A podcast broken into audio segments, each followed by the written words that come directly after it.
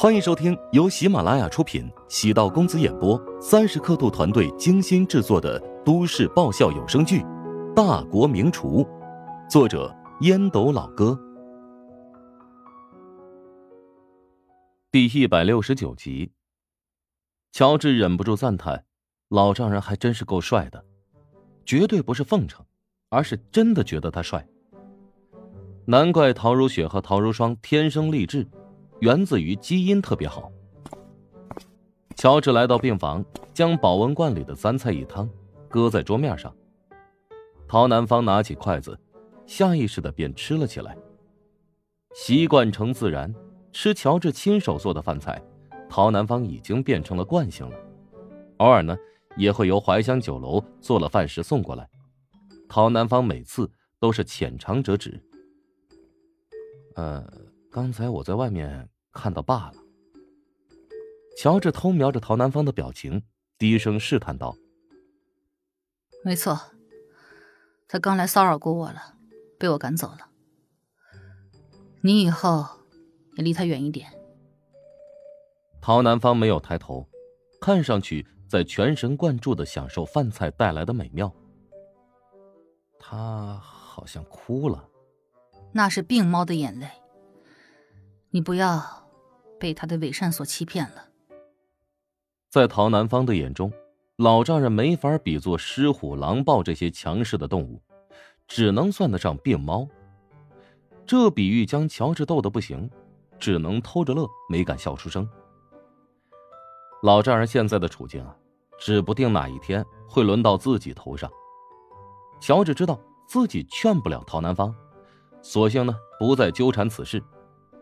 陶南方专注的吃饭，等喝完了最后一口汤，他突然问道：“下周我就会搬回去住了。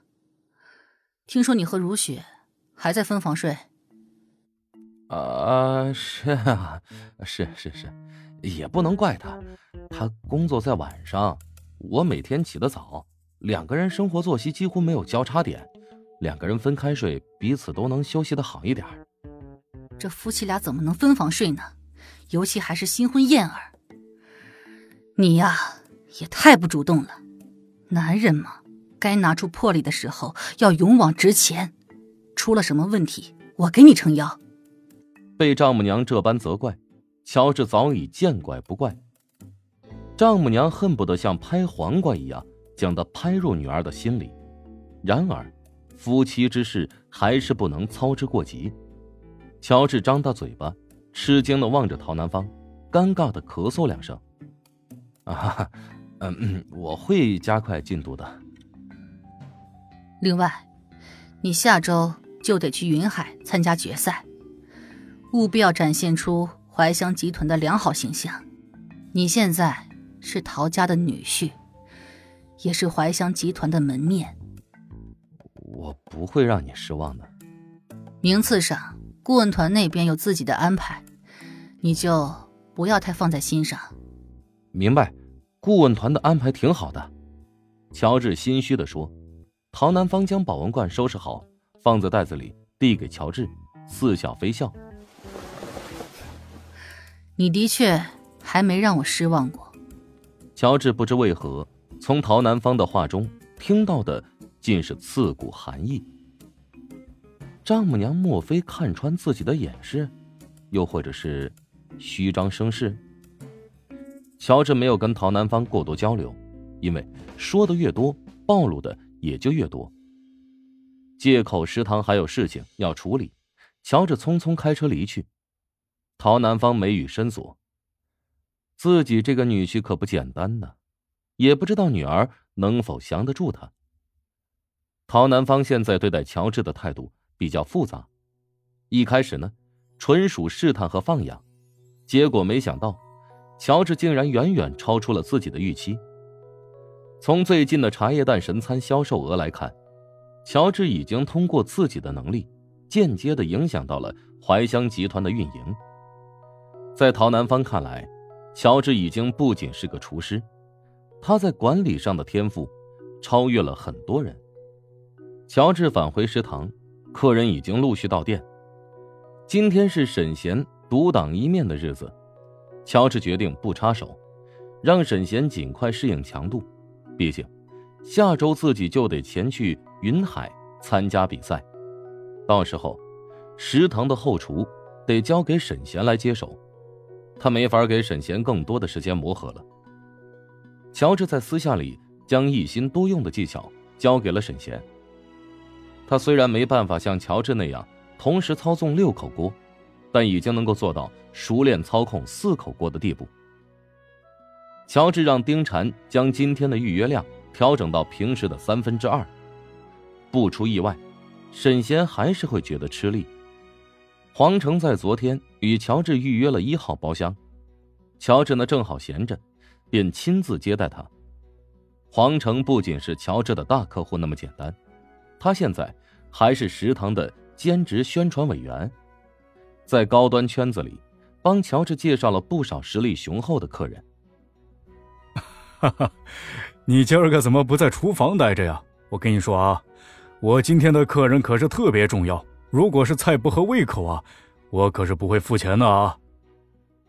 咱们食堂新来了一个厨师，他的水平比我好一些，相信今天绝对不会让大家失望的。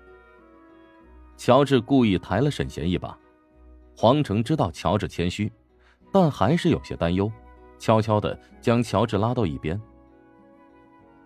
那，今天在座的客户对我真的特别重要，千万不能掉链子啊！要不，你帮我到厨房盯着一点。黄总，请放心，如果出了问题，你就砸了我食堂啊！黄成这才松了口气。他坐在席间。笑着说：“哈哈，今天这顿饭呢，大家主要是吃的开心。如果有什么招待不周的地方啊，还请大家见谅啊。”他决定开始提前打预防针。右手边的男子哈哈大笑：“哈哈哈！上次你和赵博然在朋友圈互动啊，那咱们大家可都是看见了呀。我们大家今天啊，就是想亲眼见识一下这一家食堂。”真的是否有那么夸张的魅力？男子身边坐着个女性，年龄在四十岁上下，风韵犹存。刚才我好像听说今天换主厨，所以黄总才会一改口风吧？呃，哎呀，这换了厨子呀，食堂的口味绝对不会有变化。黄成心里懊恼，唉，早知道啊。就提前问清楚乔治了。乔治此刻已经离开包厢了，他没有跟沈贤重点交代一号包厢的菜要特殊对待，觉得如果那样做反而会影响沈贤的发挥。既然选择重用一个人，就应该相信他的能力。一个成熟的餐馆，每道菜的味道都是稳定的，烹饪每道菜的流程都一样。用于增加食材鲜度的高汤一样，做出来的菜不会差距太大。以沈贤的专注度，会将每道菜都当成最重要的一道菜来做。凉菜先上桌，都是食堂的经典菜式，是沈贤早上准备好的。众人陆续品尝每一道凉菜，赞不绝口。黄成慢慢放下悬起的心，刚刚明显多虑了。也不是第一天认识乔治，能瞧出他外表年轻，实则老成稳健，绝对不会为了偷懒做出砸自己招牌的事。能得到他认可的主厨，绝对是厨艺经得起考验的。紧接着，热菜持续上桌，浓郁的菜香阵阵，包括皇城在座宾客食指大动。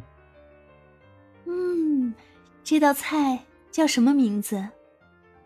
姚燕尝过中间那道香气四溢的菜，被前所未有的幸福包围。她平时酷爱健身，因此对吃东西不仅挑剔，而且还注意卡路里摄入量。桌上几道开胃凉菜，彻底打开了她的味蕾。她从来没有想到食物竟然有这么大的魅力。本集播讲完毕，感谢您的收听。如果喜欢本书，请订阅并关注主播。喜马拉雅铁三角将为你带来更多精彩内容。